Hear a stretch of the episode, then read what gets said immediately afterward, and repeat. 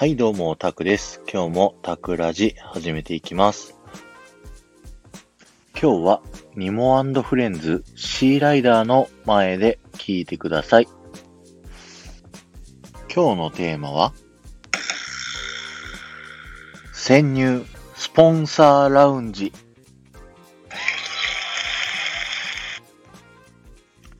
潜入編第2弾ですね。皆さん、スポンサーラウンジってご存知でしょうか？ポンサーラウンジというのはですね、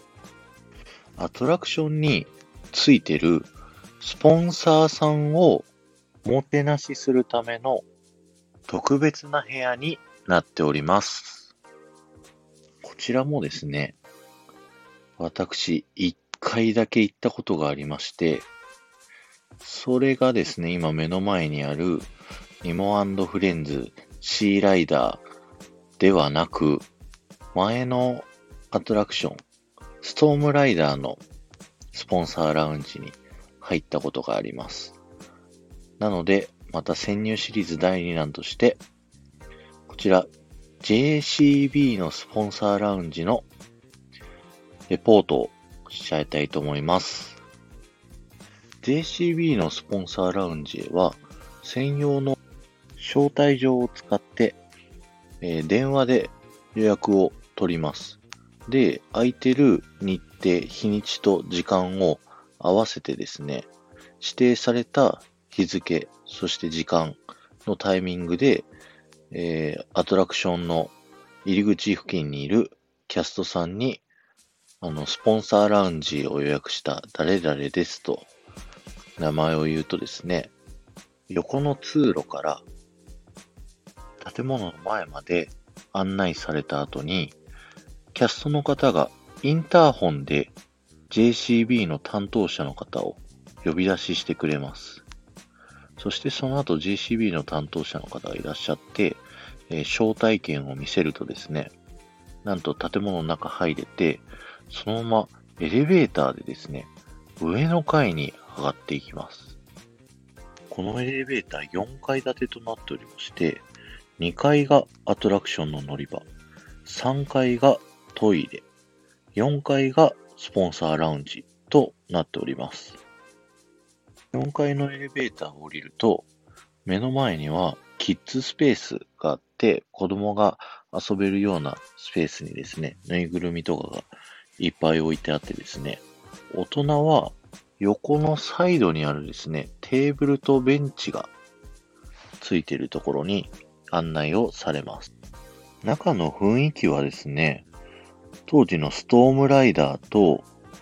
まあ、似たような作りの、ちょっとメタリックなデザインの部屋となっておりました。その後はですね、飲み物を無料で出していただけるので、僕はジュースを頼んでですね、しばらくその部屋でゆっくりとくつろぐことができます。で、僕たちはエレベーター降りて右側のテーブルの席で待っていたんですけども、実は外を見える窓がありまして、そこからですね、エレクトリックレールウェイだったりだとか、ポートディスカバリーの下を歩いてるゲストの皆さんを見ることができます。でですね、その部屋でしばらくくつろいだ後はですね、エレベーターで2階へ降りてですね、そのまま並ばずにアトラクションに乗れるというサービスになっております。他のスポンサーラウンジはなかなかコネクションとかがないと入れないんですけど、JCB のラウンジだったり、第一生命のラウンジだったりは、まあ、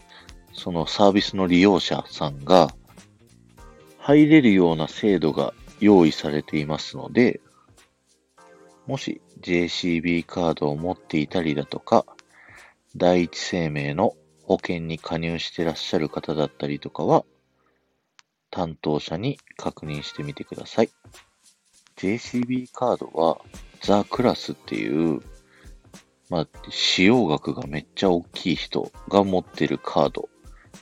のサービスとして年間1回入れるという制度がついてるらしいので、その権利を持ってる人にもらうか、自分がザ・クラスになるか、どっちかだったら入ることができます。このスポンサーラウンジ、いろんなアトラクションにありまして、サービスは基本的には同じと聞いてるんですけど、例えばセンターオブジアースのスポンサーラウンジは、最後のラーバモンスター、怪獣ですね、が見れるところに、実は小窓がついてたりとかで、中が見れるらしいので、一度は行ってみたいですよね。皆さんもぜひぜひ持てる限りの力を使ってですね、スポンサーラウンジ行ってみてください。僕も他のスポンサーラウンジ行けるようにいろいろ頑張っていきます。今日は以上になります。この放送が面白いと思った方は、ぜひぜひフォローをお願いします。また、取り上げてほしいアトラクションなどございましたら、コメントやレターをお願いいたします。昨日のシンデレラ城の豆知識の回なんですけど、効果音この方がいいんじゃないかなと思って、マイクなしでスマホのスピーカーで実は喋ったんですけど、イヤホンで聞いたら、まあなんとか聞けるんですけど、車で Bluetooth つなげて聞いたときに、めっちゃくちゃ音質悪かったですね。あの、本当に申し訳なかったです。で、あと自分の喋りがめっちゃくちゃ遅いなっていうふうに最近思ってて、あの、スタイフって1.2倍、1.5倍、2.0倍って、あの、スピードがいじれるんですけど、1.5倍で聞いてなんか普通なんじゃねえかなっていうぐらい、すごいゆっくり喋ってる感じがしてます、自分の中で。